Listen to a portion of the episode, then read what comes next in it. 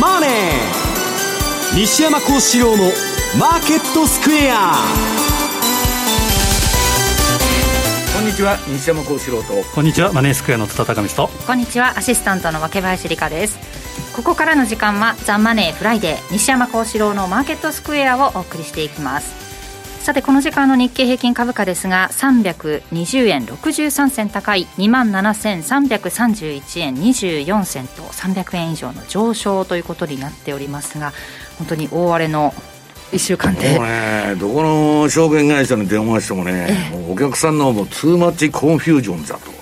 もう消化できてないというか、まあ、これ、とりあえずめちゃくちゃ金ばらまいてね、はいまあ、あのピーター・シフさん曰く、QE extra light、なんかあのビールかあのタバコみたいな銘柄の名前がついてるんですけど、私は金がねですね、えーこの株の長期の買い場は QE5 だと言っとるんですけど、エクストラライトっていうのは、長期の買い場でもなんでもないんですね。でまだね、この金融の危機が勃発して、このに2023年の、まあ、15年前と何が違うのかっていうのはあるんですけど、まあ、それ今日、まあ、この後のコーナーでやるんですけどね、まあ、あの、まだ消化できてないというか、これで収まったっていう雰囲気でもないんですよね。はい。だからまあ結局、どういうんですか、ちょっと市場が疑心暗鬼になっちゃって、問題は、昨日あのラカルスさん0.5やったんだけど、はい。やらなかったら逆えにえ叩き売られると、い。うことでね、平成を装って0.5やったんだけど、まああの、アメリカの方ね、利下げ観測が結構出てきとるでしょう、もうかなり市場にも織り込まれてきてるんですけど、そう、うん。加速化みたいな話がね先週はあったぐらいなのに、だからもうあと1回0.25で終わりだと、ええ。というとね私がいつでも言ってるこの利下げが一番まずいんだと。スーパーバブルの後の利下げっていうのはね株価急落のトリガーなんですよ。はい。だまあそこら辺がどうなっていくかともう焦点はね利下げの声が聞こえてきたら、えー株から逃げろということになると思うんですけどね、はい、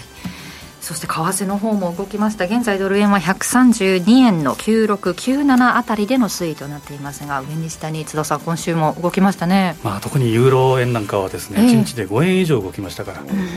でまあ、これは後で言いますけどクレディ・スイス。でやはりあの、えーまあ、利上げをどんどんどんどんしていく中でトレードオフの関係で、インフレを退治しようと思ってもですねまあ、ここで金融機関と例えば債券をたくさん持っているような金銀行はですね大変になってくると。両方ともねうまくインフレを抑えて金融危機も止めるっていうのはできないって言われてるんだよね。でまさにあの薬の、えー抜いてですね副作用が出始めてると、うん。えーどこへ帰るかというとまたホテルホテル カリフォルニアへ帰って。またあの薬物に頼ってしまうと。まさにそんな感じになって本当に、えーこの副作用はですねこれで終わるのかどうか、えーただえーまあ、大きなリスクになることと今の例えばシリコンバレー銀行等々から始まったものっていうのはちょっと、えーまあ、構造が違うなというのも後で説明したいなと思うんですが、ただやっぱ3月半ばっていうのは例年やっぱ荒れると、で3年前のコロナショックも2月からこの3月にかけてっていうことですし、えーリーマンの前のベアスタンズなんかも3月16日ですですし。そうですねやっぱり3月の半ばっていうのはやっぱり例年こんなことがあるんだなという感じでもう一で一発ぐらいやっぱり警戒した方がいいかなというのは思いますね。そのあたりのこともこの後のコーナーで伺っていこうと思ってます。さてこの番組 YouTube でも同時配信中です。資料もご覧いただきながらお楽しみください。動画については番組ホームページをご覧ください。そして投資についての質問なども随時受付中です。ザマネーはリスナーの皆さんの投資を応援していきます。この後4時までお付き合いください。この番組はマネースクエアの提供でお送りします四国の皆さん、3月25日土曜日に松山市で無料投資セミナージャパンツアーを開催します。ティア、LA ホールディングス、メディロム、新た、ニューアートホールディングスが IR プレゼン、そして桜井英明さんが新年度株式相場を展望し、注目銘柄を解説します。お申し込み方法はラジオ日経ウェブサイトから抽選で80名様をご招待。締め切りは3月17日必着です。企業トップが語る威風堂々毎週水曜日夕方4時40分からオンエアパーソナリティの毎度相場の福の神藤本信之さんが厳選した上場企業の経営トップをゲストに迎え事業展望や経営哲学などを伺いつつ、トップの人となりにも迫るインタビュー番組です。企業トップが語る威風堂々は、ラジコタイムフリー、ポッドキャストでも配信中。ほら、聞いてや。マーケットサインマーケットサインのコーナーです。まずは現在の主要通貨ペアです。ドル円は132円の9192、ユーロ円が141円の5158、ユーロドルが1.06の4952での推移となっています。では今週の為替の振り返りポイントについて津田さんからです。はいまあ、まさにあの西山さん先ほどおっしゃった通り激動の1週間で、まあ、本当に忙しかったなというのが、えー印象ですけど。まずあの先週はですね市場のまあ関心っていうのはですね例えば3月10日の日銀会合であったり、まあ、黒田さん最後だと、もうでも雇用統計から何から飛んじゃってるじゃん。本当に取りましたね、まさにあの日銀なり、雇用統計なり、もしくは CPI なりといったところがですね、まあ本当にあ、まあ、にわかに伏兵が現れたような感じがしました。で先々週の番組でしたかね、あの暗号資産、仮想通貨が大幅に下落しているという話をしたと思うんですけど、まあその時シルバーゲートからね。シルバーゲートですね、うん。で結局、えーシルバーゲートは3月8日に生産になったと。でこのあたりではですねまだ為替相場とかえー株式相場っていうのは、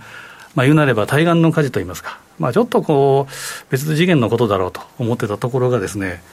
えーまさに、えー日がこちらの方に迫ってきたという感じ。でシリコンバレー銀行とシグネチャー銀行、えーこれはですね、まあ、ニュースとかいろいろあると思うんですけど、まあ、概要はですねいろんなところで見ておられる方が多いと思うんですが、えー特色だけ言うとですね、シリコンバレーは名の通り IT 向け、まさにストスタートアップの IT 企業向けということで、えー全米で16位の総資産額ということは、まあ、中堅どころっていうところでしょうか。で、えーその半分がシグネチャー銀行ということで、ここは暗号資産の関連向け融資ということで、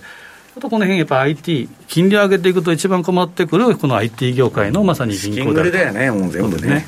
フェイスブック、まあ、メタなんかはですね、1万人規模の介護とかいうことで追、加でね。追加で。で、まあ、ちょっと今 IT 業界が苦しいなっていうのは、まさにここにえー現れてるかなという気がします。で、その、えーシルブえーシリコンバレー銀行ショックについて、ちょっと構図っていうか、ちょっと論点整理を私なりにしてみて、昨日 M2TV でもお話ししたんですけど、丸2番。まあ、問題はですね、まずそのバランスシートの問題っていうのが、これに尽きるかなと思うんですよね。で当然あの、資産負債というふうにありますけど、その資産の中の債券をが占める割合が、大体商業銀行の平均値で24とか25%のところが、えー、57%持ってたと。6割近く債券で運用してた、でここにはですね、まあ、安全だからえー債券だっていうことも、えーありますけど、それから債券を利用していろいろ在宅なりマネーゲームしたんじゃないかという話もあったりですね、で、えーその負債の分の預金、まずそのえー負債の分の預金の方ですけど、まあ、今あのおっしゃった通り、えー IT 業界の不況とかレイオフ、この辺とにかく現金化がとにかく必要だということで、引き出しがあったと。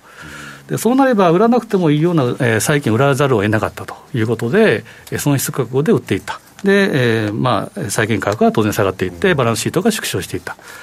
で、まあ、そこまで良かったんですけど、3月8日に債券をえーシリコンバレー銀行がですね、売却して損失を計上して、で増資をするという発表をしたんですよね。これがちょっと弱みを見せちゃったよね。まさにそうですね。そんで、こ9日に SNS、まさにツイッターで信用不安拡散ということで、まあ、取り付け騒ぎということで、ここで5兆円超の、えー流出、資金流出があったとい。や、これね、ツイッターっつってるんだけど、それね、半分は本当なんだけどね、こんなもん大口のあれしかいないんだから、一般人がそんなね、こんなとこに預金、普通のあの生活してる人がやってるわけじゃないから、実際にはね、貸しは、あ貸し剥がしじゃないや、あの、大手行が、ここ危ないからうちに持ってこいと。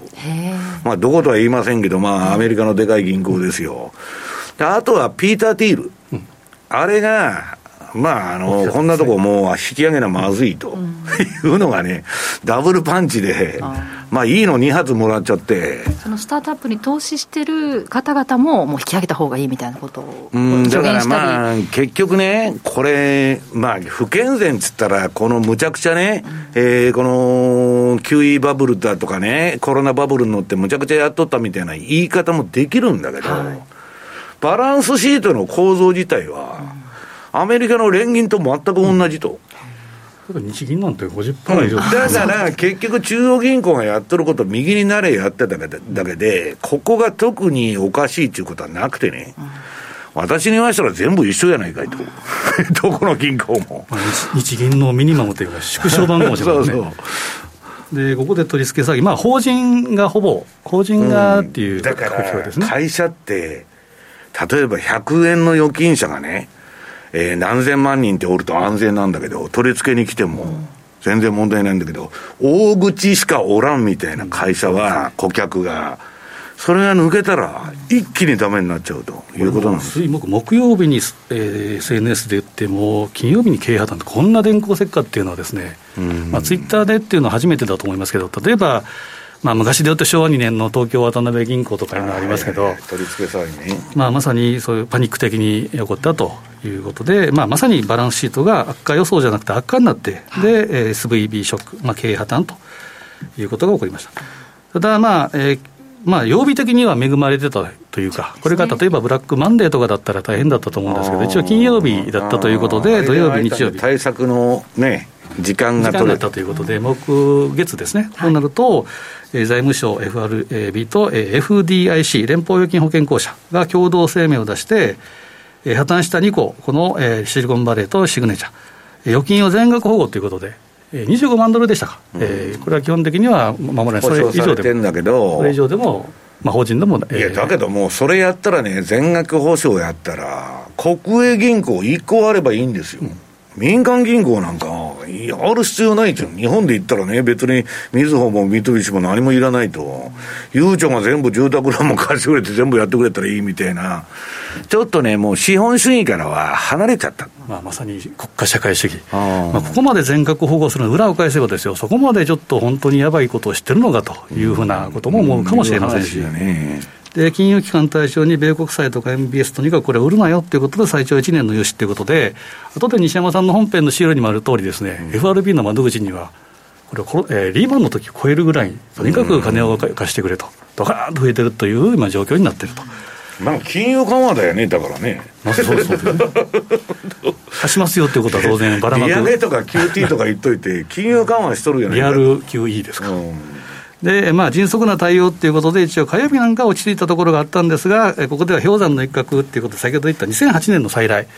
まさに3月16日がベアスターンズがあったりですね、まあ、コロナショックの時には、3月半ばにということがあったりですね、えいうことがあって、で、えーまあ、ここで来たのが、まあえファーストリパブリックとクレディ・スイス。はい。でクレディ・スイスなんていうのは、これも西山さん資料あったと思うんですが、とにかくもともとはやっぱ悪かったと。うん、ずーっと右肩下がりできて、だけどさ、あの、リパブリック銀行は、なんで、あんなもんね、ほっといて、潰れて、安くで大手が買い叩くっていうのは普通のあれなんだけど、あれ、当局から言われたんだろうね。キリがないからさ、全部、連銀がね、処理してたらキリがないから、お前らで何とかせえって言われたんだと思いますよ、あれ。まあ株価の下げ方が本当にもう、ガランですからね、ガランときたのが、これはファーストリパブリック。で、これはいろんな思惑があって、やっぱり来年選挙があるということもありますし、まあ、迅速にやったんだろうなというのもあります。いやだけど、これでね、中堅から全部金がなくて、抜けて弱小とか危ない危ないっつって、大手校にバンバン金が集まっとるっつうんですよ。で、それを見てね、まあ当局がお前らが金出せと言って言われたんだと思いますよ、あの、昨日の処理ファは。ーストリパブリック11校です、そうですね。で、4兆レベル出したと。で、クレディ・スイスは7兆円レベルで、一応スイス銀行。で、まあ、クレディ・スイスはですね、えーこれはサウジの、サウジナショナルバンク、これも略称 SNB で、はい。捨てたのが SNB で、拾ったのも SNB ということで、一応まあ、えーまあ、 too big to fail ということで、大きすぎて潰せない、まさに典型例が、えークレディ・スイスということ。で、えーまあ、ここにもですね、あとは、えー西山さんのツイッターなんかも書かれてた、その、えードアにどんどんどんどん悪魔がこう忍び寄るような、うん。まあえーそこ順番に言われてた通り来たっていうことでもう予想できて、さあ次はどこかと、まさに、えーいうことで、2008年のデジャビューと、えー、既視感というふうな感じもします。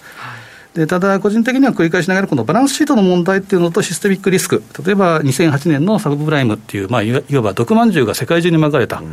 またちょっとこう構造が違うということもあるので、なんかね、だからせ昔のセービングローンの破綻とかね、リーマンというよりは、あとまあ、昨日の処理のみあの仕方見てると、ロングタームの時に、あの、グリーンスパンがやったのと似てるなっていう感じなんだけど、まあ、どっちにしたってね、やっとることは、どこも同じってことですよ。中央銀行以下全部右に習えと。で、金利上がったね、津田さんが言う副作用が、まあ、出てきてるっていうだけの話だと思うんですけど。で金利上がったらどっか来るだろうなと、ただ株が下げてますけど、本当に怖いのは、まあ、これ、繰り返し言われている通り、利下げが始まった時の株価の方がもっとやっぱ怖いということですから、うん、この辺はただ、まだ心理ゲームということではありあるんで、うん、疑心暗鬼が肥大化する可能性があると。すごいですよね、上がったり下がったりが40%、何何十パーって上がって下がって。分母が小さくなっちゃうから。上がった上がったっつって何十パーって言っとんだけど、その前にどんだけ下がっとるんだよといつもの話ですよ。だから、これね、あの、ローラーコースターとかジェットコースター相場で、もう訳がわからんと。もう本当心、心理状態も、急に明るくなったりね、暗くなったりもう。材料消化する前に、ね、そうそうそうそう次から次から出てきて。もうだから、ツーマッチコンフュージョンなんですよ。もう、何何が何かわからんと。で、最近デートリアばっかりなんで、市場が余計に、おお、買いやっつって、今度は売りや言うてね、まあ結局、売ってやられ、買ってやられにね、ドタバタやって、消耗戦になってると、い、うことだと思うんですけどね。まあ、金利上げてきて、ね、あの副作用あるだろうと思ったところがやっぱり来たというのと、繰り返しながら、この3月の半ばっていうのはですね、あのよくシーザーの暗殺日が3月15日で、3月15日には気をつけろという話がありましたけど。はいまあ、本当にスイスショック、スイス、えー、クレディ・スイスショックっていうのは。ベアスタンズも3月15かと思ってたんだけど、確かそう。あ日本時間が16なんじゃないかな。なんか当時のことをね、本当思い出すんですよね。だから、あの、ファンドのね、償還停止から始まって、今、ブラックロックの不動産ファンドがそうなってるけど、起こってるとこことが、みんなそっくりなんですよ、2007年から。15って本当多いなっていうのが。僕のあの記憶の中でもあるんですよね。でまあえー、ちょっと今のところ足元は、一応、えーまあ、救済といいますか、えー、小休止ということではあります。で、えーまあ、そこで、えー、来たのが昨日の ECB。はいまあ、あの個人的には ECB よりも WBC の方が注目があった、これはあの上橋さん言えっていう話があったんで。まあ、ECB はですね、なことないよ、ラガルドさん、昨日真っ赤な服着て、本当に。それは意思を表してるんですかね、あの抵抗なり、すごい、あのファッショナブルに、うん、眼鏡なりファッションなりがまず目に入ってしまいますけど、最近、黒くなったり、青くなったりね、眼鏡もね。本当に一体どこに気を使ってるんだろう 夏場の真っ黒になってね、多分バカンスで焼いておられたと思うんですが。まあ昨日はですね0.25っていう話がちらほら出てきて、まあ、OIS のあれもですね本当に猫の目でコロコロコロコロ変わってしまうので、なんとも言えないんですけど、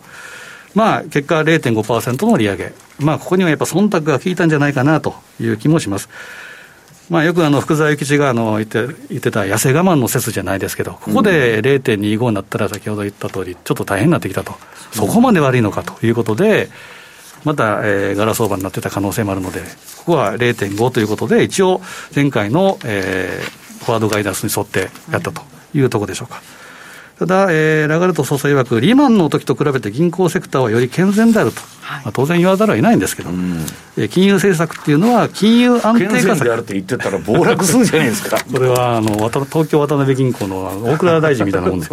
失言になっちゃうよね。笠岡大臣みたいなことになりますから、うん、で金融政策は金融安定化策と一線を画すべきだ、当然、やっぱりそれは金融政策とは、えー、個々のバランスシートとはちょっと別の別物なんだということを言ったと。で、えー、ECB は5月、6月に0.5%ずつの利上げを実施して、その後は据え置きっていうのが、今のところはそういう流れなんじゃないかなということになっています。ただ、えーまあ、視線の先はやっぱり来週、21、22の FOMC、うん、でここは、えーまあ、前回は0.5っていう話があって、えー、高派の、えー、パウエルの話があって、でそれでもよくないということで、0.25の予想が据え置きっていう話も出てきて。うんであと年内3回以上の利下げの予想も出てきたと、うん、いうことですから、まあ、この辺はまたころころ変わると思うんですよね。うん、なので、えーまあ、金融セクターの問題、これから、えー、今後もこの債券の問題、金利が上がったときにどこが痛むのかっていうふうなことで、いろいろ連想ゲームなんかも出てくる可能性があるので、この辺は、えー、注意したほうがいいというふうに思います。で、えー、確認すべきはですね、えー、丸3番の金融、えーえー、中銀の介護スケジュール、まあ、この通り、えー、21、22がまず、えー、取り急ぎ来週、えー、注目ということですね。で、まあ、これを踏まえながらですね、最後いきたいのが、やっぱシーズナルをちょっと確認していきたいんですが、今の流れはですね、ちょっと、えー、2008年のデジャ、えー、既視感という話もありありますが、S&P なんか見ていくとですね、まあ、3月半ばに一旦ボトムをつけるってことが、この過去20年の傾向では多いということで、3、4っていうのは上がりやすくて、個人的にやっぱりいつも警戒しなければいけないなと思うのは5月とか、やっぱり夏場とかいうふうなことで、この辺はですね、例年、まあ、データ的にいくと、えー、強くなりやすいというのがあると。まあ、よく言う彼岸底というのがやりうるかなという気がします。で、ドル円はどうかというと、丸5番。まあこれも何回かこの番組でもお伝えした通り、やっぱ3月は行ってこいっていうことで、ジグザグやっぱ難しい相場になりやすい相場付きと、まあ、まさにそうなったなっていう感じがするんですが、これも言うなれば、彼岸底の4月高っていうことになりやすいという傾向もあるかなと。で、丸6番、ユーロ円。えー、ユーロ円もですね、これも3月はジグザグ、まあ言うなればまだ気をつけなければいけない、えー、まあ荒れる3月相場っていうのはまだね、あの、これから後半がスタートするわけですから、気をつけなければいけないところですけど、4月末にかけては上げやすいという傾向があるということ。で、えー、そうなると、ドル円のチャートを冷やし持ってきました。で、これがですね、まあ、えーまあ、順調に来てたところが200日移動平均線、おおよそ1年間の参加者のコスト、まあ、今でいうところの137円のミドルぐらいですけど、ここでこう抑えられて、うん、上に行こう、上に行こうって抑えられて、そこでドツンと起こったのが、えー、シルバー、えー、SVB ショックですか、うんうんうん、そこで落ちて、えー、今のところは雲の中でジグザグしていると。でポイントはこのマイナス2シグマとか雲の可変でいうと、132円のミドル、このあたりでサポートされるかどうか。で、ここ割り込んだら130円っていうのも当然見なければいけないというふうに考えた方がいいと思います。で、まあ、ユーロ円、丸8番、ユーロ円もですね、昨日のまさにこの、昨日、おとついですか。はいえー、この陰線がとにかく5円40銭以上ですか。まあ、本当にその前でもですね、これだけ大きな上ひ上髭、下髭っていうことで、動いたんですが、ちょっとこれは相場って言えないというような動きですから、そうだよね、でよく言ったのは、この ECB なりなんなり FMC でも終わってから、流れが出てからエントリーでもいいと思うんですよね。うん、でよく、えー、バフェットなんかはよく悲観は友、陶水は敵という言い方しますけど、まあ、一つ言うなれば、休むを相場で、うんまあ、われわれは休みの相場言えますから、あの本当は怒られてもおかしくないことですけど、やっぱね、普通、証券会社とか FX 会社はもっとやってくれ、もっとやってくれ我々は津田さんだけはあの休む相場と昔から言ってまあ、半年休んでもいいぐらいっていうのもありますけどね、あの4月黄金の 180日だけ取引ストレートそうです、はい。まあ、あのユーロ円なんか、特にこの、えパニックの後ですから、えーまあ、しばらくはまだその余韻が残ってる可能性っていうのがあるので、はい、レンジとしてはですね、ちょっと広めですけど、137円の50っていうのは、今年1月につけた安値。で、上は、えー、この、えー、スイス、えー、クレディ・スイスショックの高値レベルの145円。141円の80っていうのが200日、約1年間の参加者のコスト、はい、この辺をこう戻してきつつあるんですが、まあ、繰り返しながら、ECB は終わりましたけど、やっぱり FOMC が終わって、で3月、えー、終わったあたりぐらいからエントリーでもいいと思うので、うん、この辺はちょっとじっくりと、様子見ながらでもいいかなというふうに思いますね。はい、分かりましたあとは後半で、お話を伺いし、という形で、はい、大丈夫ですかね。じゃ続いては西山さんの方からなんですが、はい、FRB は銀行救済のため QE エクストラライトを開始。エクストラライトなんですよ。まだね、QE5 じゃないんでダメだなと。まあだけどね、今度のね、あれ見たら、まあ不健全極まりない、もう資本主義から社会主義になったなと、いよいよ。はい、全額預金保証なんてね、聞いたことないぞと。いう話で、アメリカもだんだんだんだんね、リーマンショック以降、昔は2000万ぐらいだったのが、まあ2500万ぐらいね、まあ日本で大体、まあ上げたりうんぬんしとったんですけど、なんか個別の銀行やってる意味があんのかなと。いう話ですよね。危ないとこばっかなんだから、国がもうやればいいじゃないかと。全額預金も保証するんだし。はい、ほいでね、これ結局今度もね、やったもん勝ちなんですよ。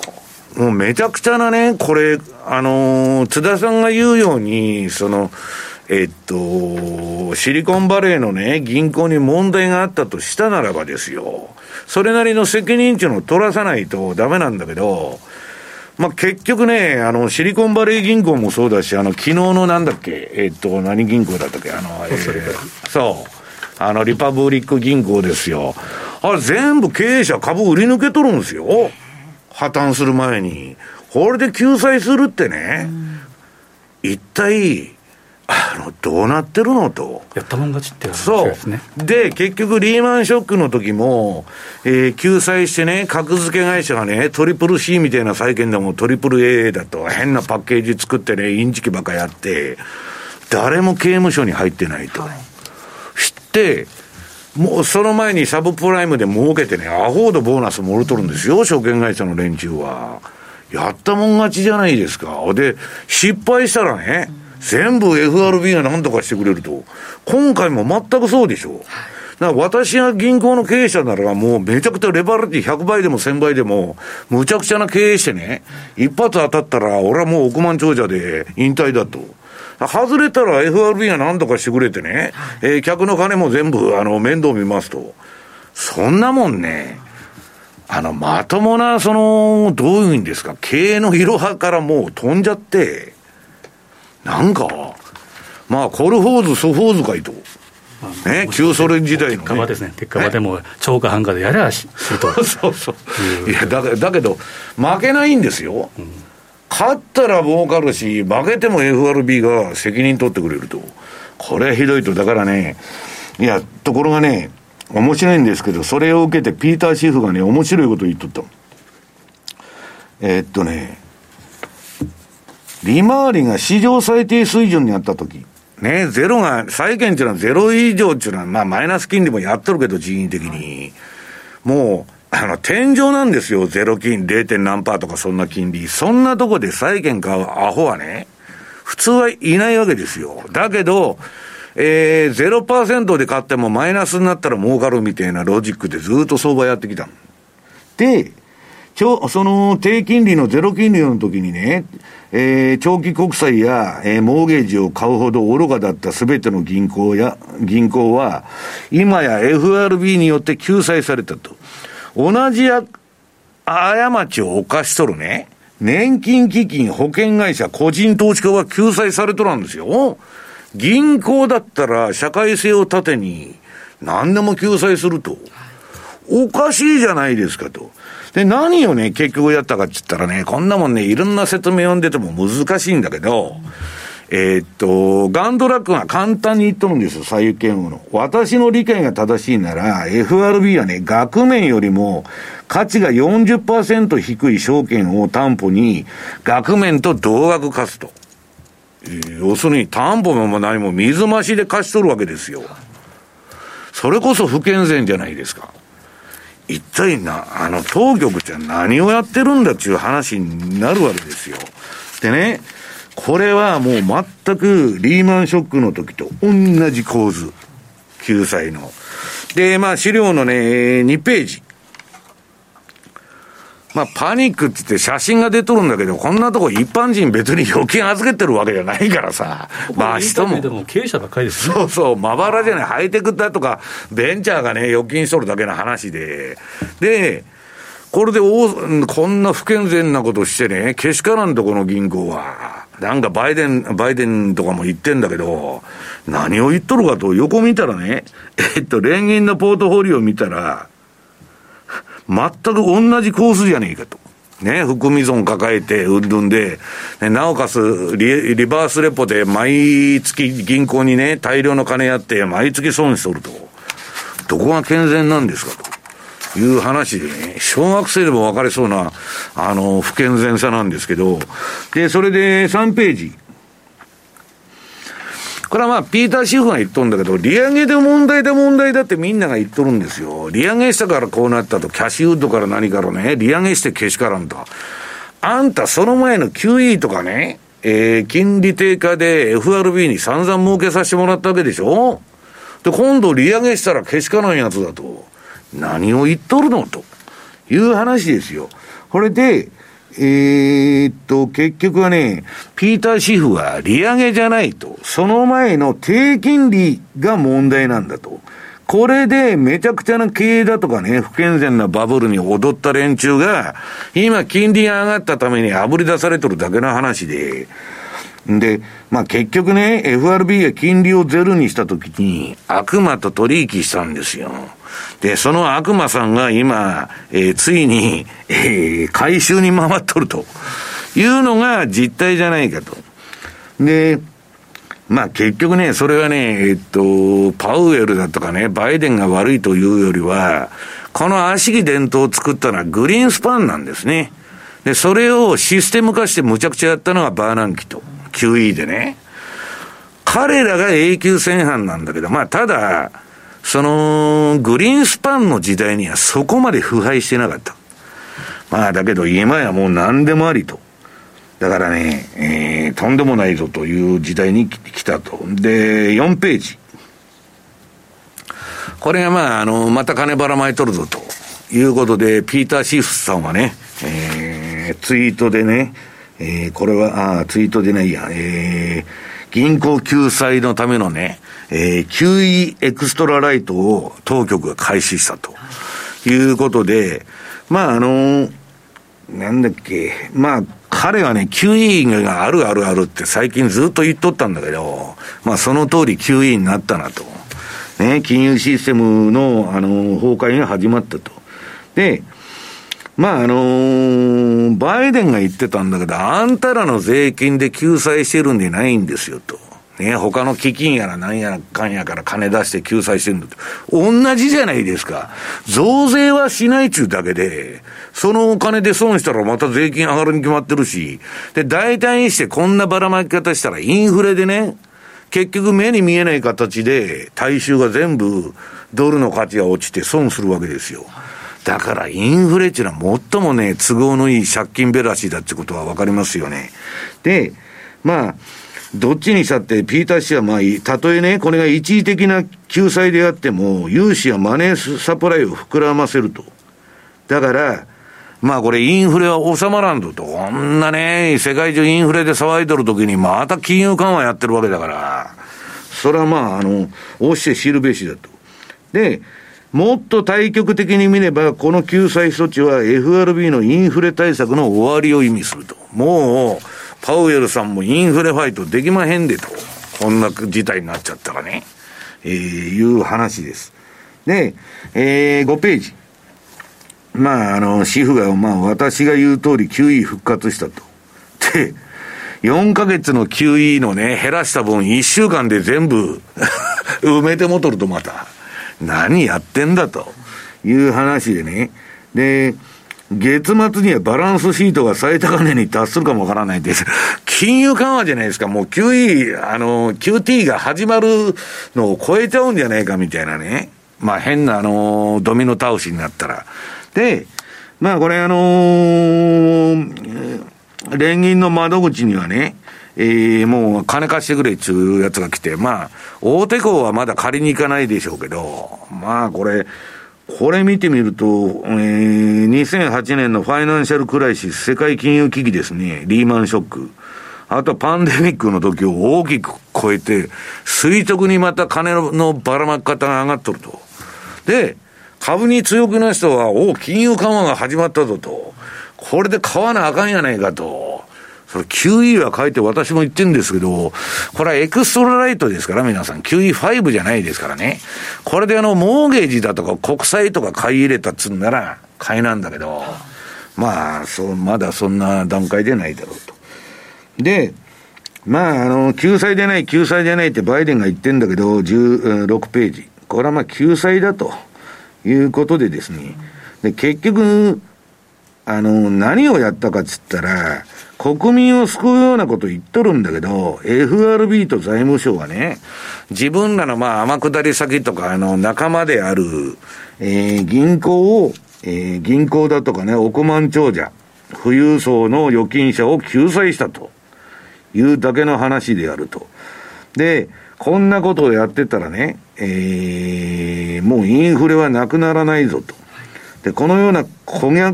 巨額の資金を保証するには再びインフレ的な金融政策に戻るしかないと。戻ったらさてどうなりますかという話で、なんか時間が3時回っちゃったんで、一回、市況入れます？はい、じゃあ CM を挟んで、後から一緒にアメリカ株と一緒にお伝えして、アメリカ株行く前にまだなんかあの資料が残ってるんだけど、はい、その部分をお伝えしてもらおうと思います。ではここまでマーケットサインのコーナーでしたおはようマーケット。田之内彩子と浜田節子が東京株式オープン前の朝8時から投資に役立つ情報をコンパクトにお伝えします。海外市場の動き気になるニュース一日の情報チェックはこの番組からスタート。おはようマーケット。平日の毎朝8時からエレコミックやつ一郎です。毎週火曜夜10時から絶賛放送中のエレマガラジオデラックス。毎回素敵なゲストをお迎えして音楽人生が大きく変わった曲などテーマに基づいて選曲してもらいその曲を聴きながらゲストの素顔に迫っていこうという番組。火曜夜10時からエレマガラジオデラックス。ぜひ聴いてください。石川つつむのスマホナンバーワンメディア。日々進化を続けるスマートフォンの今と未来をお伝えする番組です。スマホジャーナリストの私石川つつむと。松代ゆきがお送りしています。放送は毎週木曜日夜8時20分から。ラジコやポッドキャスト、スポティファイでもお聞きいただけます。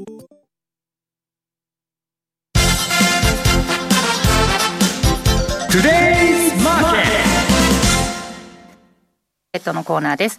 えー、今日は鎌田記者おお休みということですので、えー、大引けの値などここでお伝えしておきます。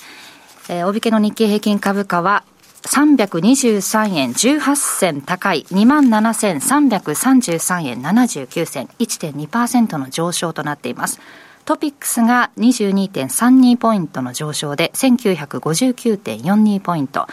えそしてマザーズ指数が25.94ポイントの上昇で762.59ポイントと3.52%の上昇となっています。この上昇は去年の6月24日以来の上げ幅だということです。日経平均株価、えー、反発して始まって221円62銭高からスタートして戻り待ちの売りに押される場面もあったんですが再度強含み一時350円上げ幅が一時350円に迫る場面もありました結局そのまま、えー、323円高で終えたという形になっています。商いなど固まり次第この後お伝えしようと思いますので先に西山さんの先ほどの、はい、はい。はい、続きのところお願いします。でまああのー、7ページの資料ですね。じゃあバランスシートがどういう感じになっとるかというと、まあ、これと株価が連動するわけだけど、はい、バーンとまたあの金ばらまいてですねバランスシート増えたと。で当然まあ昨日は株が喜んでそれで上げとるんですけどいやこれはねまあ、バランスシート増えたって言っても、ローンで増えとるだけだから、まあ、あの、モーゲージと、えっ、と、米国債はね、QT やってるんで、まあ、まだね、QT をやめますっていう話じゃないんでね。まあ、ちょっとそこは割り引いて考えないと、こんなもんで株買いや言うてたらですね、どうなるかわからんぞと。で、その隣がまあ、バランスシート3000億ドル増加と。な、1日じゃんね、これ。いや、それで、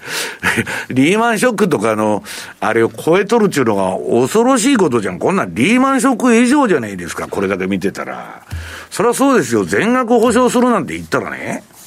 金あるんかいちゅう話にこの、これからなってくると思うんだけど、でね、えー、次の8ページ。まあこれで FRB プットだと。ね、やっぱり FRB が何とかしてくれるじゃねえかと。株は買わないかんと。いうことで、えー、あと買い戻しね、このところショートで儲けてた人がみんな、これはやばいと一旦、えー、退却していこうということで買い戻しになって、まあ昨日は株が、えっ、ー、と、わーっと上がってですね、えー、何から何まで上がったのかな、昨日は。ビットコインから何からまあ上げとるんですけど、うん、なんかね、ちょっと、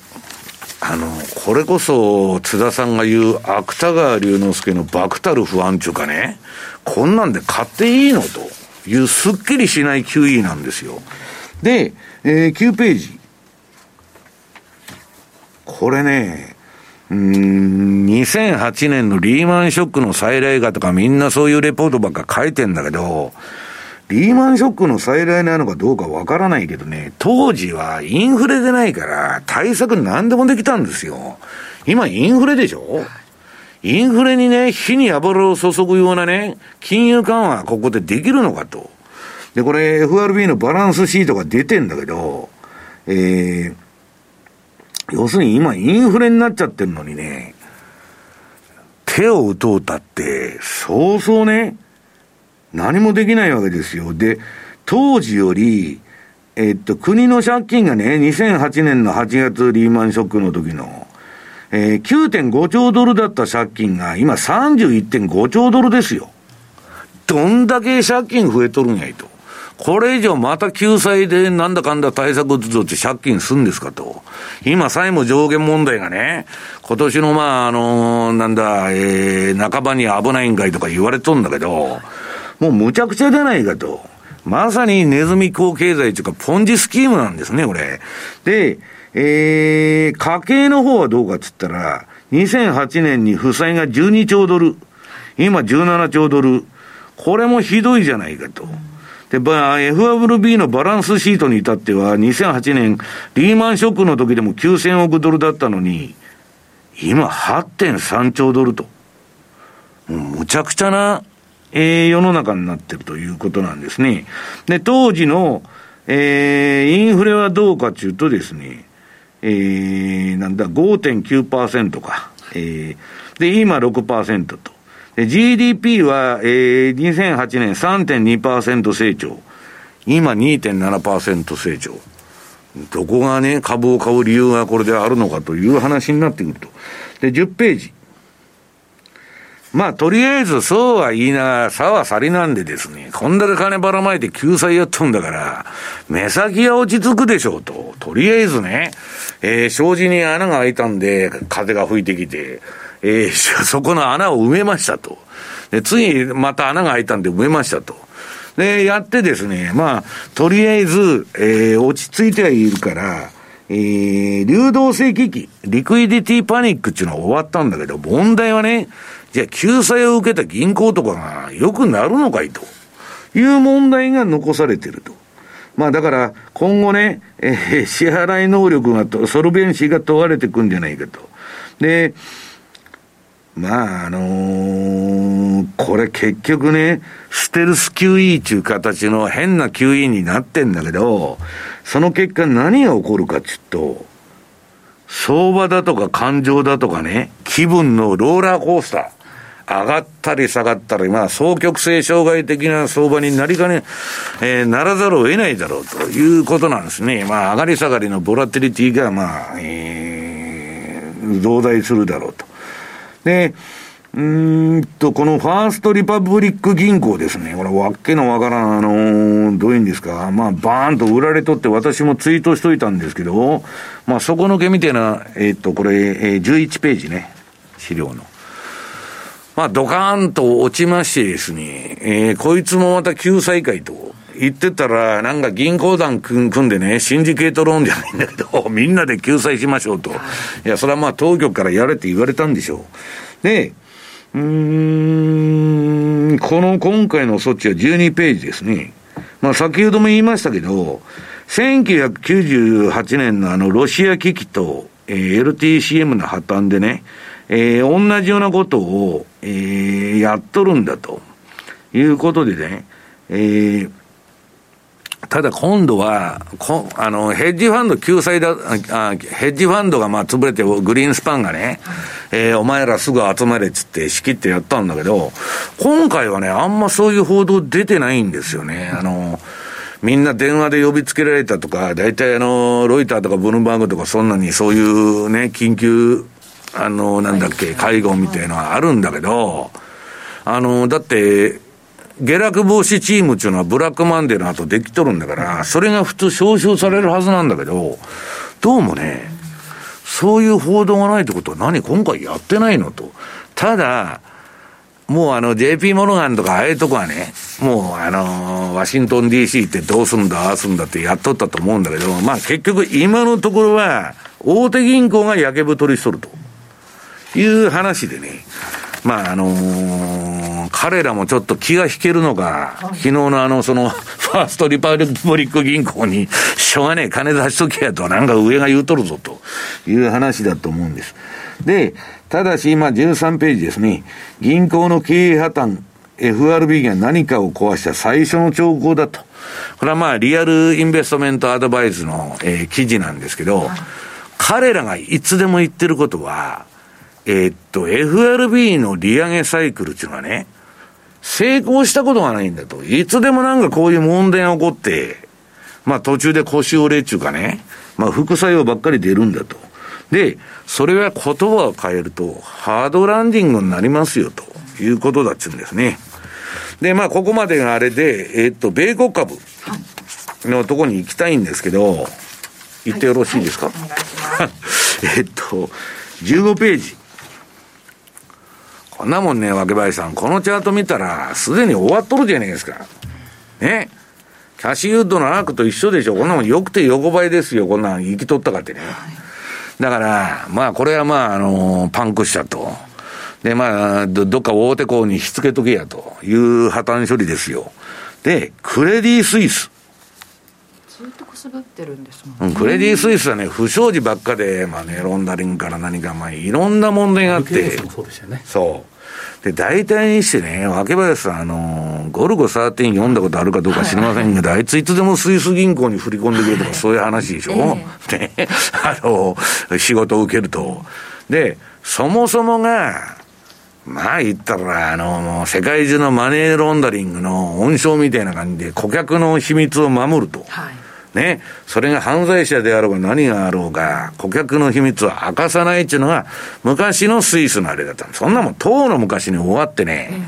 うん、アメリカから出せ言われたら全部出しとんですよ、もう。何十年も前から。だから今やそんな機能ないんだけど、一部のやっぱ富裕層とかがね、匿名性、みたいなのに、えー、まだあると思ってる人もいるかし、のかどうか知らないけどね。まあ、UBS とかクレディ・スイスはそういうあれだと。ね、もっとね、打足になるけど言うと、世界のね、アングラマネーが一番集まっとるのってロンドン市場なんですよ。今もうスイスじゃないんですよ。で、まあ、それはともかくとして、クレディ・スイスはこれ自利品じゃないですか。だけど、あの、シリコンバレー銀行とは規模が違いますよ。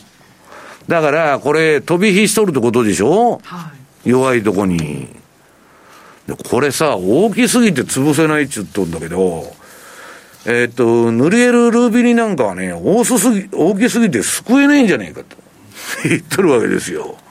だから、こんなもんね、どんどんどんどん救済してたらいくら金がかかるんだと。だから社会主義っていうのは大きな政府だから、結局そういうことになるんだけど、その結果何が起こるかって言ったら、現金の価値が極端に劣化して、インフレですよ、結局。だから、結局ね、この人らがどんな経営やって失敗したのか知らないけど、はい、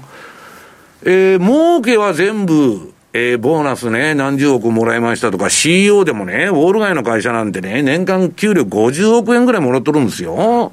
で、やったもん勝ちで、その度に儲けた儲けたっつってバブルに踊ってボーナスもらって、失敗したら全部当局に責任取ってくれと。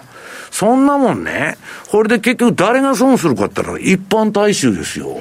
現金の劣化とか増税とかね。一体何なんだこの社会はと。まあそういうね、公平性に欠ける世の中が到来してると。で、えー、17ページ。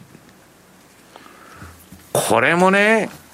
まあ似たようなチャートじゃないですか。コロナバブルが崩壊して行ってこいになった後、底抜け取ると。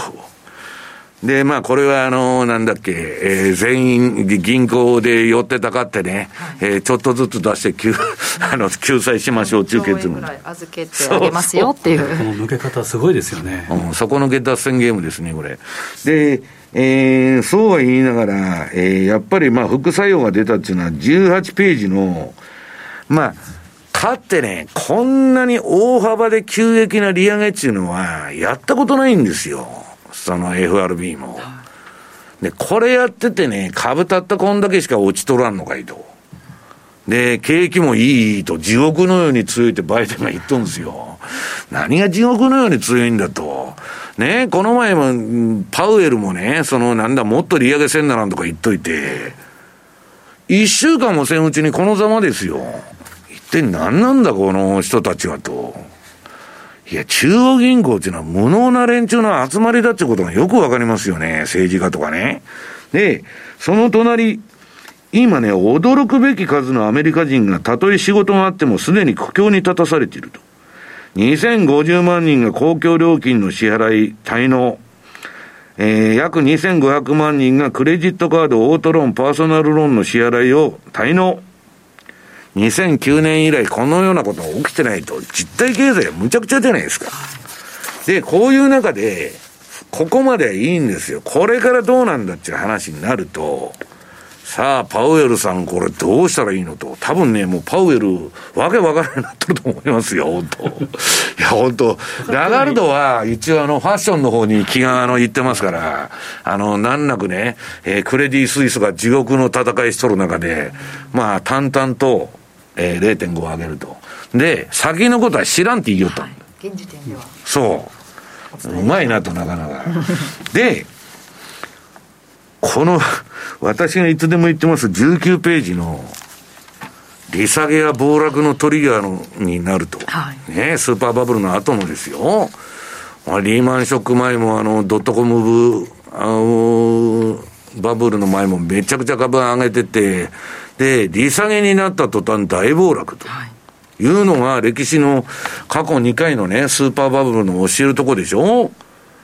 今度、今、利下げ観測が出とると。まあ、津田さんが言うように今後もね、ぶれまくってね、今度は利上げや利下げやってやるんだろうけど、えー、今のところどういう道筋になっとるかって言ったら、20ページ。これはですね、あと1回利上げして、ね、もう終わりなんですよ。だから、えー、っと、0.25を上げてですね、まあ、上げるのが、まあ、あのー、まだそれもわかりませんけど、はい、とりあえずね、2023年今年の7月からは、これ見ると、利下げサイクルに入るんじゃないかと。ね。はい。休止期間がほぼないんですよ。ちょっと1ページ戻ってください、さっきの資料。株式市場が言っとったのは、こういうことが起こらなかったら、この後、インフレなんでね、はい利上げは一回止めて、様子を見ると。だから横ばい金利で、ずっとそれで高止まりさせてほっといて、様子を見ようっていう話だったんだけど、で、リーマンショック前はその利上げ停止期間っていうのがあって、株が暴騰したんですよ。今回これ見るとね、7月から、えー、次のページに行って、7月から利下げに入っちゃうんだ。じゃあ、いきなり利下げじゃないですか。まあ、1ヶ月ぐらい休むとか、そんな話でしょ ?2 ヶ月とか1ヶ月休んで、その後は利下げになるだろうと。したら、さっきのチャート見たら、利下げになったら、若林さん、リーマンショックの時と、ドットコムバブルの時は暴落しとんですよ。今回もそれが起こらないという保証はないでしょ？だから、まあ、ちょっとね、私も算段が狂ったというか、こんなに早く銀行がぶっ飛ぶと思ってなかったんで、これはちょっともう毎日会議で、これはポートフォリオのね、組み直しを早くしないといけないといけないかもわからないと、いうことになってるわけです、今。これ6月からっていうことじゃなくて。あ6月だったっけ？5月で4.78で、うん、次の盛り上げした次の月に、まあ、どっちにしたってそうもうあと1回だけやと、で野村証券あたりはねもう次利下げしろとかね、うん、QT、えー、QT もやめろと、えーやめんと大変なことになるぞと。だけど私はやめた方がその後大変なことになると思ってんだけど。これもタイミングはやっぱ夏場であったりですね、うん、本来金利上げていったら銀行っていうのは長短金利差ですから本当はいいという話ですけど、うん、やっぱり悪いというのが出てきて、これからやっぱり。いやだから、実体経済がもうね、あの、いつでも申しましたように、対前年度で企業利益が全部マイナスになっとるんですよ。なメーターとか見てたらわかるじゃないですか。この前ね、8人に1人首、あのー、あれだ、リストラしたと。ね、満単位の。で、その下の根も乾かんうちに、今度またリストラがあるぞって言ったら、この前否定しとったんですよ。そんなことメタはしませんと。やっとるじゃんと、また1万人。で、アップルもするんですよ、今度。だから、世界一ね、あの、儲けまくっとるアップルが、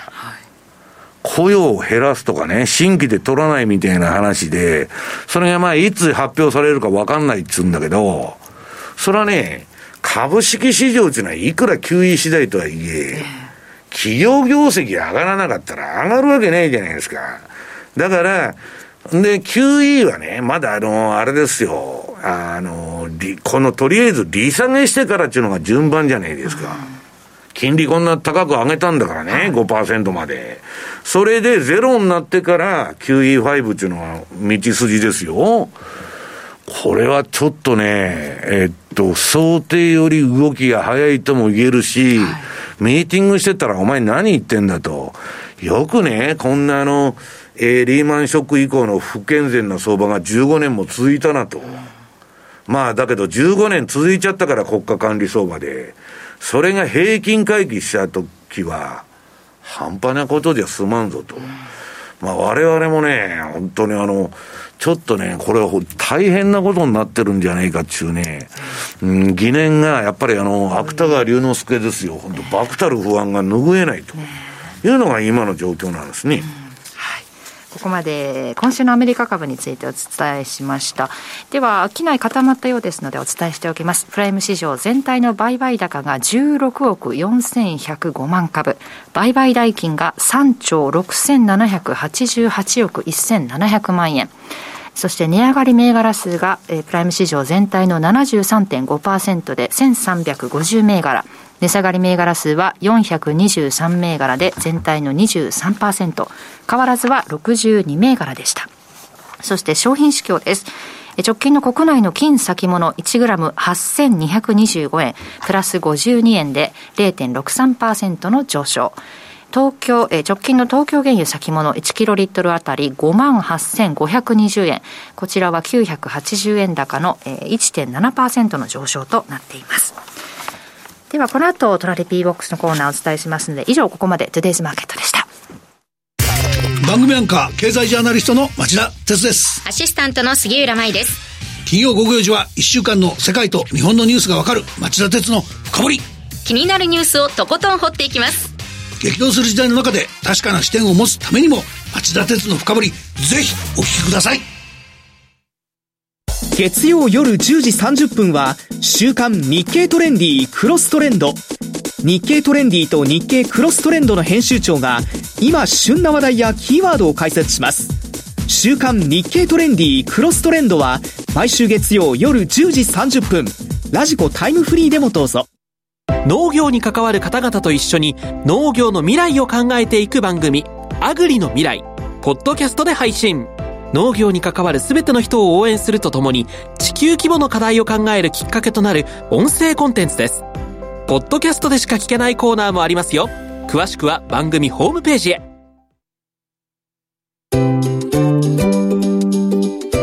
マネースクエア。トラリピーボックス。トラップリピートトラップリピート。僕の名前はトラリピトラップリピートトラップリピートそれを略してトラリピ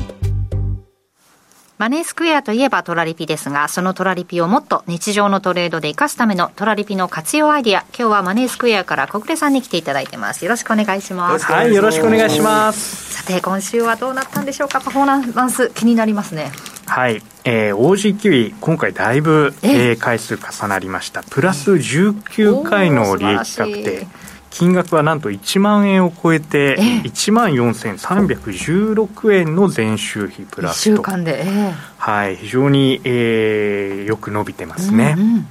えー、というのも、やっぱり OC キウイ、ちょうど、えー、このタイミング、15日の、うん、えー、タイミングで、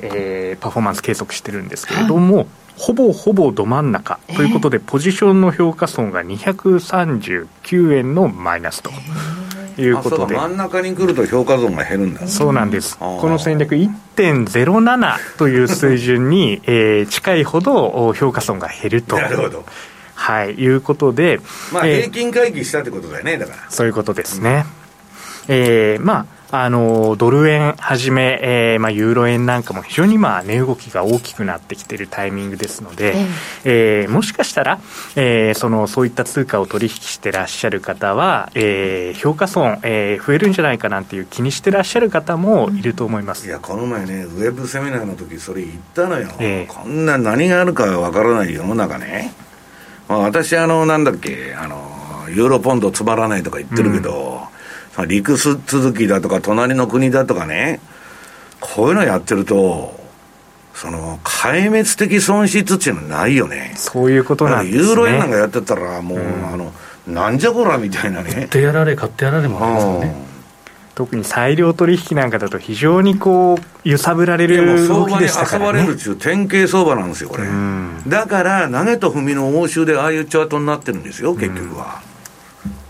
まあ、それと比べてこの OG キウイえー、はじめ、えー、トラリピエース戦略のエースたち、はい、えー、この3つの通貨ペア、えー、合わせた戦略としても39回の利益確定ということですから、うん、1週間で1つの通貨ペアに対して10回近く、うん、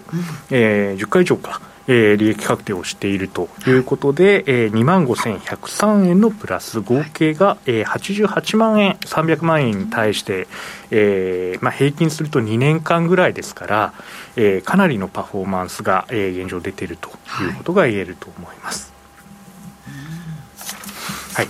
そして、えーと、値動きが出てきたということで、えー、えー、今回皆さんに、えー、お伝えしたいことが、はい、えー、利益値幅を定期的に見直していらっしゃいますかというのを、えー、問いかけてみたいです、はい、あのこの戦略、えー、例えば OGQ のダイヤモンド戦略でしたら、うん、えー、戦略を出してからもう2年3か月ぐらいずっと置きっぱなしでも大丈夫なんですけれども、はい、一応パフォーマンスもこれ置きっぱなしの想定でやってます。ただ普通に考えて値動きが荒い時は利幅を大きく取った方が得ですよね。まあそりゃそうだよね。はい。で、動かないときは小さく取るしかないっていうことなんですが、はい、えー、今のタイミング、値動きが大きくなってますので、えー、利益幅を見直すいいきっかけだと思います、まあ、当然、相場の走行距離が全然違ってるわけだからね、そういうことです。うん、はい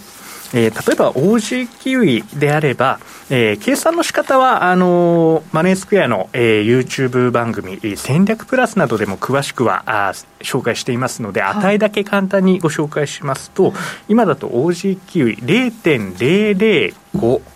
えー、まあ日本円でいうと50銭くらいのイメージですね、はい、えー、の利益幅を狙っていただいていいんじゃないかなと。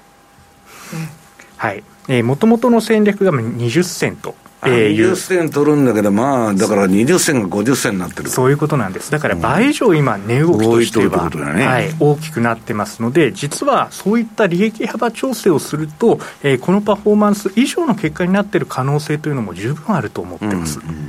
えー、そういった形で、えー、利益値幅、えー、全体的に見直しを検討いただいて、えー、ドルカナダであれば0.0070、まあ、70銭くらいのイメージですね。えー、そしてユーロポンドについても、えー、0.0050、えー、50銭ぐらいということで、まあ、それぞれ、えー、ある程度の。そんなに小暮さん、レンジはそのそちらの計算でやってるって言うんだけど、それはマネースクエアのそのあれで説明はしてるわけか。そうです。はい。まあ、平均値幅を使ってます。あえー、まあ、ATR ですね。はい、ATR、アベレディトゥルレンジで出した、えー、相場の、うん、まあ、大体このぐらい動くだろうという。そういうことです。で、1日あたりの平均値幅と、4時間の平均値幅のこの中間ぐらいというのが、ちょうど1日1回以上成立する目安になってますので、なるほど。はい、そういう形で、えー、平均値幅4時間と冷やしの真ん中くらいのイメージということで考えていただくと、今言った値が大体出てくると思います。はい、そんな形で利益幅調整していただいて、はい、えー、この、えー、毎回報告しているパフォーマンス以上の実績を、えー、出すことにつながれば、えー、幸いと思っております。時によってそれを設定を変えるのも一つだよと。はい、うん。そしてまあこれまで、えーまあ、各週で、えー、私のタイミングでご紹介していました、はい、えー、ユーロ円の売りの戦略というのも、えー、そろそろ、えー、提示してから2か月ぐらい経ち始めてます、はい、えー、今回、えー、パフォーマンス持ってこようかなと思ったんですけれども、えー、ちょっと資料作りがすいません間に合わずに、えー、えー、次回、はい、2週間後に報告できればと思っております、ただ、えー、ユーロ円、えー、先ほどから言ってるように非常によく動いてますので、トラリピにとっては本当に最高の環境だと思います。はいはい、詳しい設定なんかです、えー、につきましては、えー、今回も YouTube 側、えー、資料の方にアップロードしておりますので、えー、確認をお願いいたします。はい、当社でも OG キーも当然多いんですけどユーロ円の商いってやっぱ多いんですよね。すごいですよね。少し前から盛り上がってるってまあなんかさっきのあのチャート見てるとまあめちゃくちゃ振ってはいるけどまあ横一線というか定規で引いての相場だよねあれ。本当に横ばいの中で大荒れして最高の環境が今ユーロ円にとっては最高の環境だよね、はい、最良で5円40銭って言ったら大変ですからね。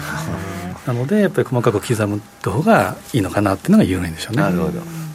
なんかこうなかなか難しいなという方もトラリピならちょっと始めやすいかなっていうことで始めてみたい方も多いと思いますが今キャンペーンもされてますもんね。はい、えーと、3月末までのキャンペーンということで、これから FX の口座開設キャンペーンを、えー、お申し込みいただくと、えー、最大で5万円分の、はい、ポイントと、そして何より大きいのは、トラリピ運用の教科書入門編という、えー、アドバイスの本がついてきますので、うん、えー、こういったものも取引に活用いただけたらと思っております。はい、トラリピ君、これまだ冬モードか、これは。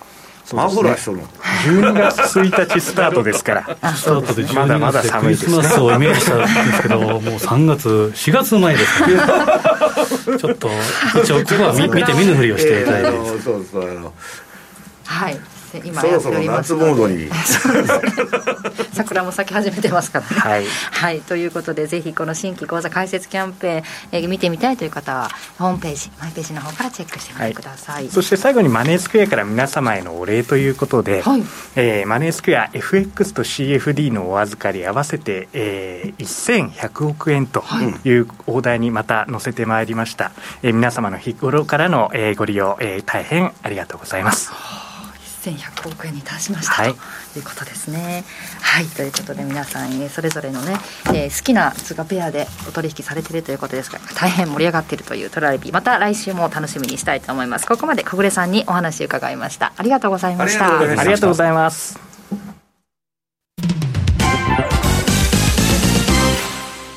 マネースクエア。あなたもマネースクエアのトラリピで FXCFD 運用を始めてみませんか？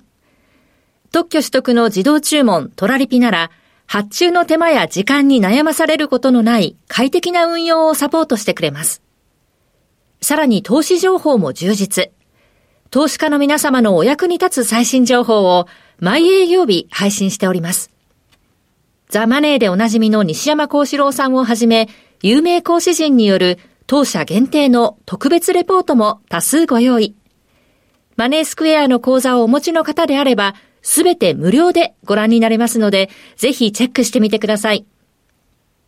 今なら新規講座開設キャンペーンも開催中です。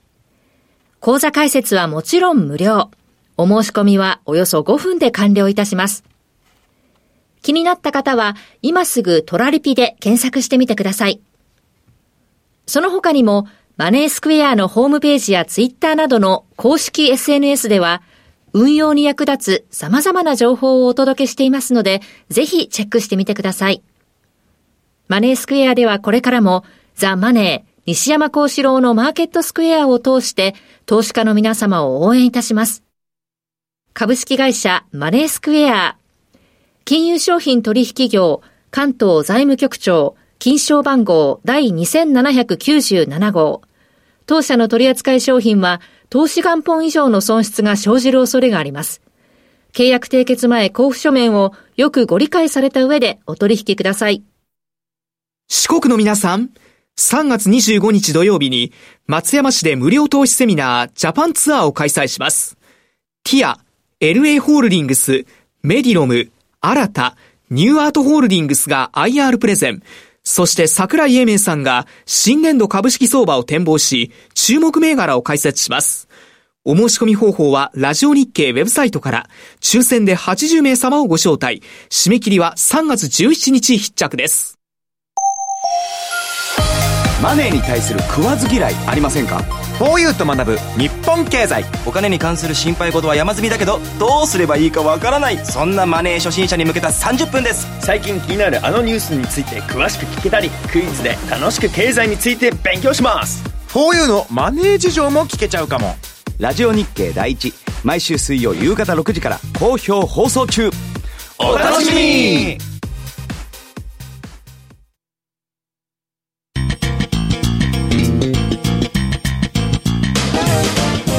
西山幸四郎のマーケットスクエア。このコーナーではマーケットの見方について西山さんにいろいろな角度で教えていただきます。今日のテーマ私たちは次の世界世界金融危機の始まりにいるのであって終わりではありません。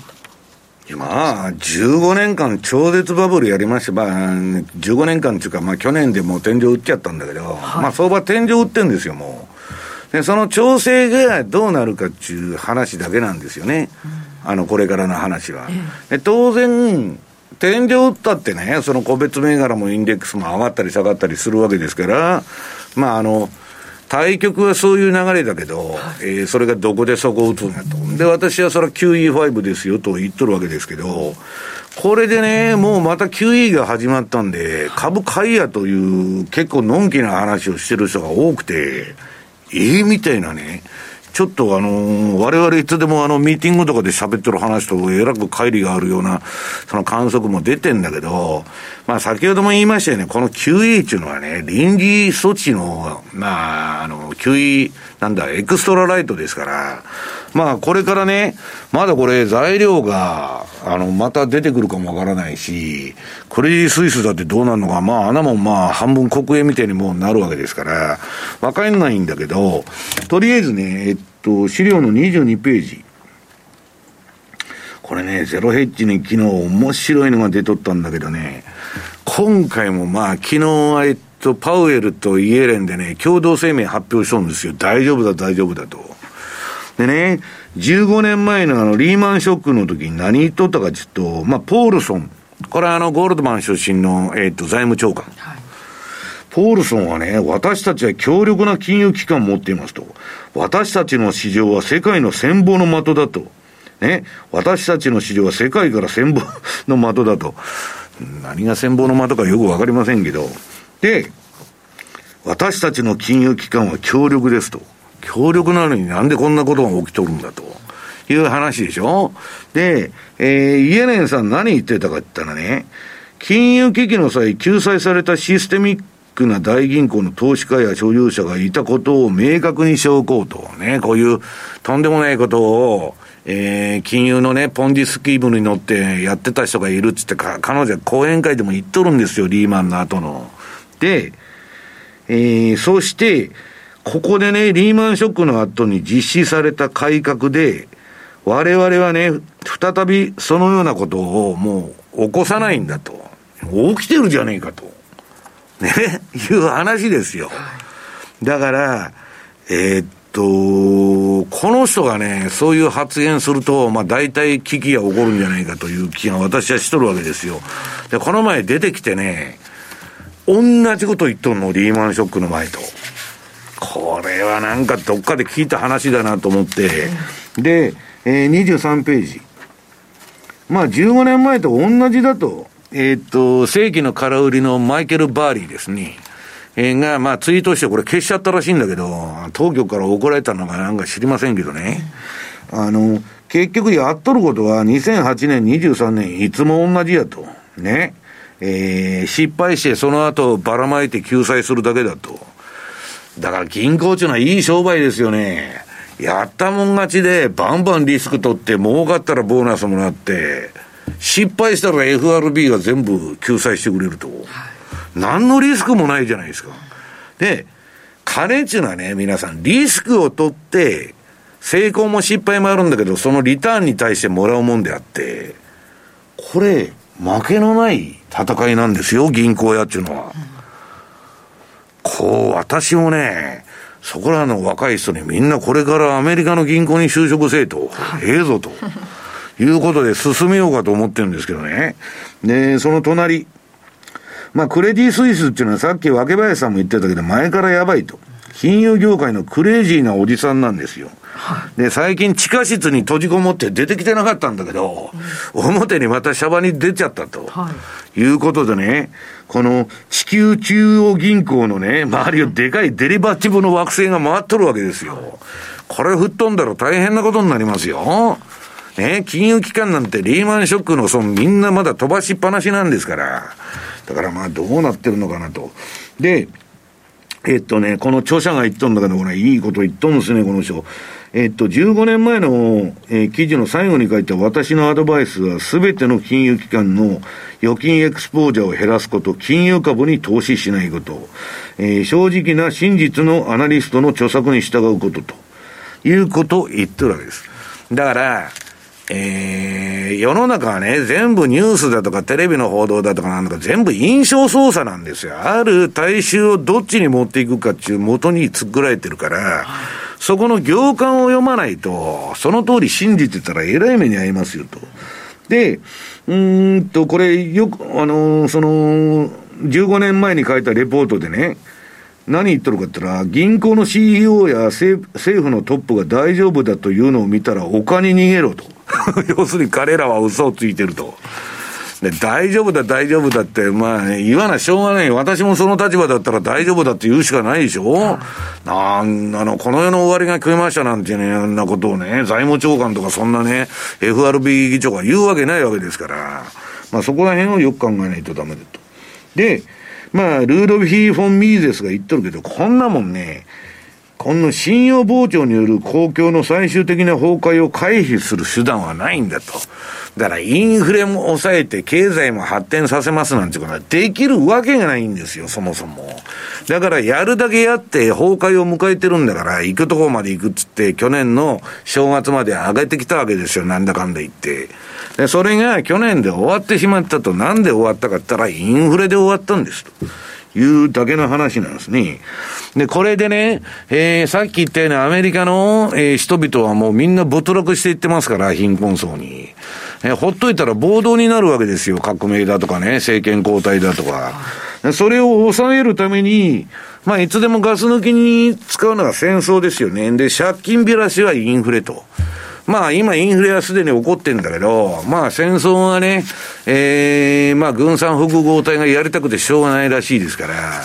まあこれ今のロシア・ウクライナの代理戦争といいね、えー、今度は台湾に来るのか知りませんけど、問題は日本がそれに巻き込まれないようにしないとダメだと。ね、アメリカの都合でなんでね、日本がね、えー、戦争に巻き込まれないといけないんだという話ですよ。だから、ドイツ見てたら今わかるでしょ？敗戦国でね、アメリカの言いなりじゃないですか、なんだかんだ言って。だから、まあ日本もね、同じような立場で、で、ドイツよりもっと傀儡政権でしょ、アメリカの。はいウクライナと一緒なんですよ、日本と立場が。だからいいようにね、えー、道具として使われるんじゃないかっていうことをみんなアメリカ人も言っとるわけですけど、私らに。いや、だけど、どうしようもないと。ね。いう話なんですよ。まあそこら辺はね、えー、官僚とか岸田さんが考えてるのか考えてないのか知りませんけど、まあ今度のね、韓国の大統領の第二にしたって何にしたって全部アメリカマターでしょ、あれ。だから、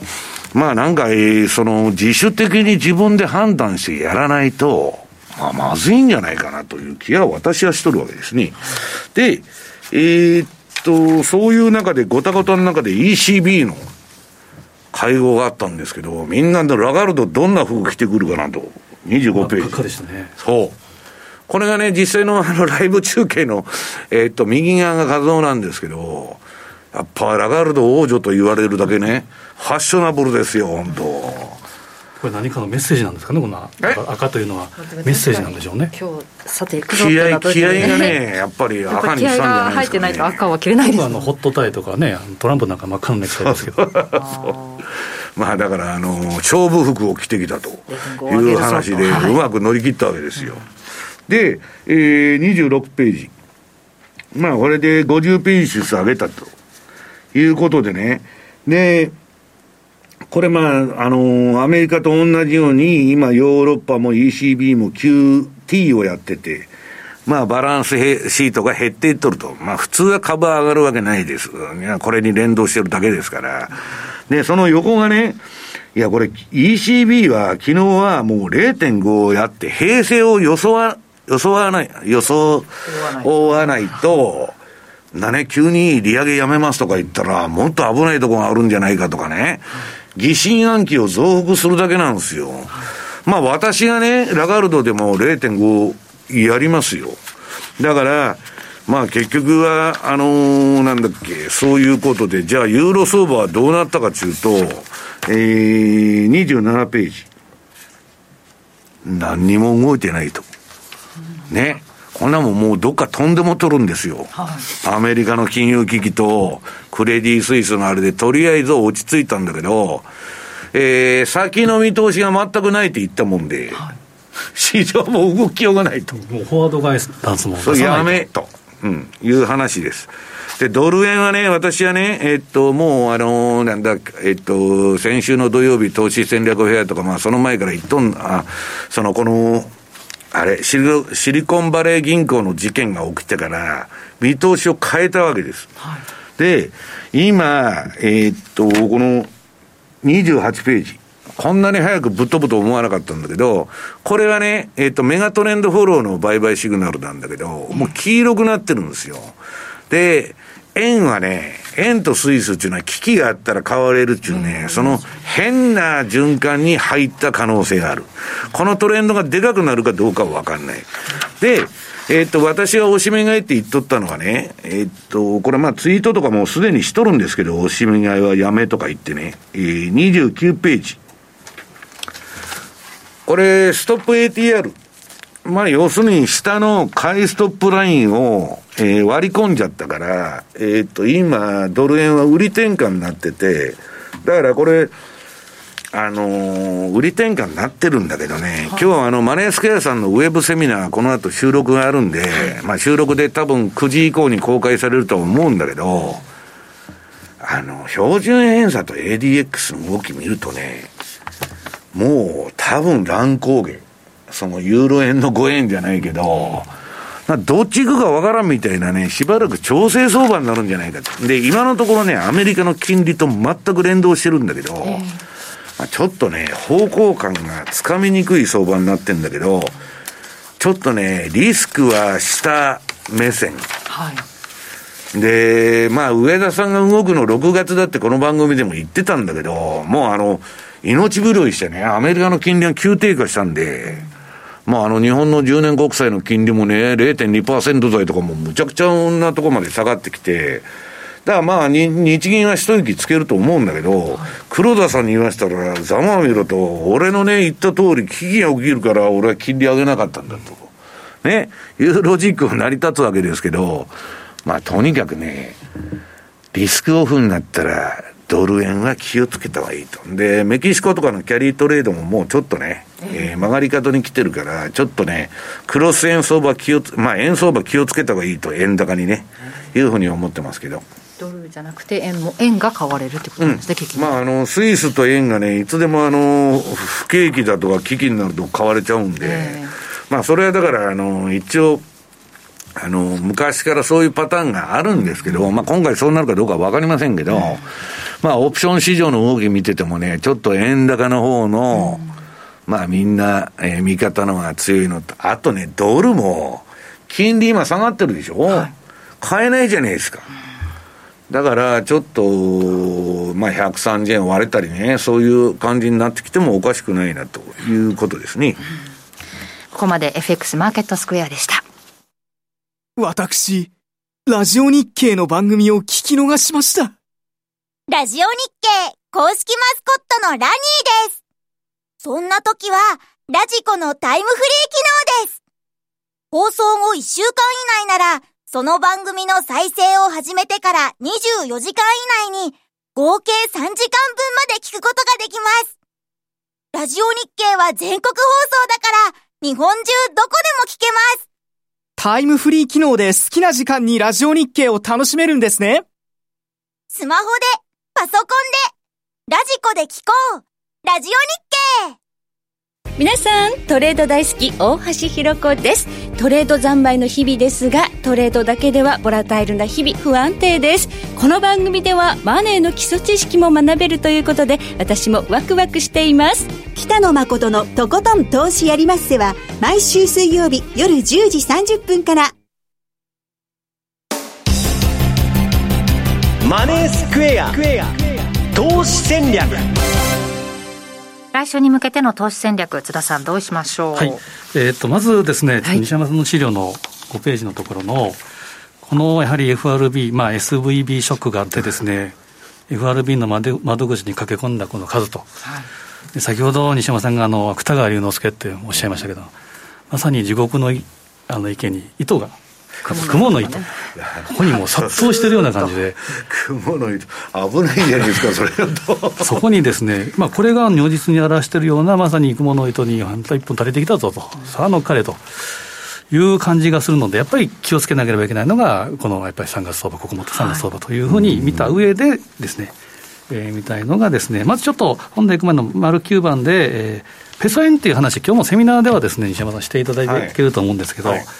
まあこのチャート見たらですね、ドカンと、1か月じりじりじりじり上げたものが3日でですね、いやだから本当に上げ相場じりじりいくんだけど、下げ相場は足が速い。一気にいきます。まあ、よく上げ100日、下げ3日とか言いますけど、まあ、200日移動平均線、今でいうところの7円近辺でなんとかですね、えー、まあ支えられてるような感じ、で下髭で、えー、瞬間的には割り込んではいるんですけど、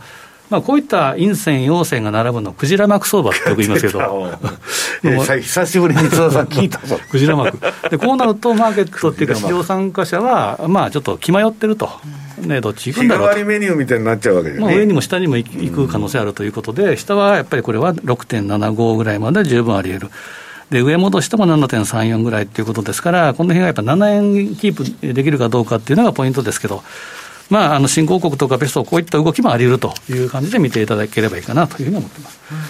でその上でやはりシーズナルを見ていく上では、先ほど国連さんがあったような、えー、OG9 位で見ていきたいんですが、まず OG 円のですね、シーズナルで見ていくと、まあ、この時期はですね、まあ、よくあの10月末が3月、えー、4月末りってよく言いますけど、3月、えー、半ばに悲願にボトムを打ってから上げやすい、まあ、4月末までっていうのが5ドル円のえーまあ、通常のパターンといいますか、セオリーといいますか、いうことではあるんですね。で、もう一個言うと、ニュージーランド奴隷も実は似たような動きをして、まあ、3月半ば、えー、後半に一回ボトムってから4月に向けて強いと、まあ、だからこれ、OG 9位としては、まあ、シーズナルで見ると動かんよね、ね。両方弱いと。ただ、えー、で、上げるにしても両方上げるそうですね、まあ、上げがちょっとニュージーランドの方が弱い分だけですね、12番、OG 9位でいうと、上げは上げるんですけど、そうですね、まあ、急激な上げでもないと。で、まあ、ここでいうと5月ぐらいまではじりじり上げやすいんですが、そこからまたドカーンと下げると。というのは、えーまあ、去年、夏場、もしくは秋口からですね、えー、言ったと思うんですが、冬場に下げるんじゃないかと、このシーズナルでいけば、まさにその通りになってきて、で1月に1回、えー、ジグザグ行ってきて、まあ、じじりじり上げて、まあ、3月ですから、ここでどんと下げてるような相場なんですね。はいでシーズナルにさか、えーまあ、従うということであるというならば、丸13番、えー、だらだら今下げてきたところが、一旦ですね、ちょっと、えー、まあ、下げ止まりのサインも出つつあるかなと。で、このマイナス1シグマ、まあ、1.075ですけど、これを超えてくれば、と、えー、ボリンジャーバンドのマイナス1シグマの回復ということですから、下降バンド崩れになるんでね。そうなると、ちょっと戻してくる可能性もあるかなと。ただ、えーまあ、上抜け失敗だったら、また下にズドンということで1.05ぐらいまである、つまり1.05から1.10っていうぐらいに見ておいて、で、えー、仕掛けるっていうのもありですし、で昨日の M2TV でも言いましたけど、うん、まあ、基本は休むも相場っていうのもですね、やっぱ3月半ば後半っていうのはですね、なんかよくわからないよね、まあ、鉄火場に来てるわけじゃないの、投資なので、うん、となると、ちょっと方向性がついて、えーまあ、時に乗っかっていくというのもありなので。普通の相場だったら、いろいろ言えるんだけど、こんな金融危機になってるから。うん、まさにあのそういったショックの場に、あえてですね、渦中の栗を拾う必要もないということですから。ちょっと3月相場はまだしばらく、えー、気をつけた方がいいかなというふうに思いますね。そうですねまあ、日本でも一連のこの金融システム不安に関してちょっと健康感をしようということで、えー、財務省日銀金融庁がこの後16時45分から三者会合を行うというようなニュースも入っています。けど、えー、どうなんでしょうね。どんなお話がされるんでしょうか。この後行われるということです。しばらく気を引き締める期間がね続きそうだなという感じがします。さあ番組そろそろお別れの時間です。今日ここまでのお相手は西山幸四郎とマネースクエア津田中光と若林理香でした。さよならこの番組はマネースクエアの提供でお送りしました。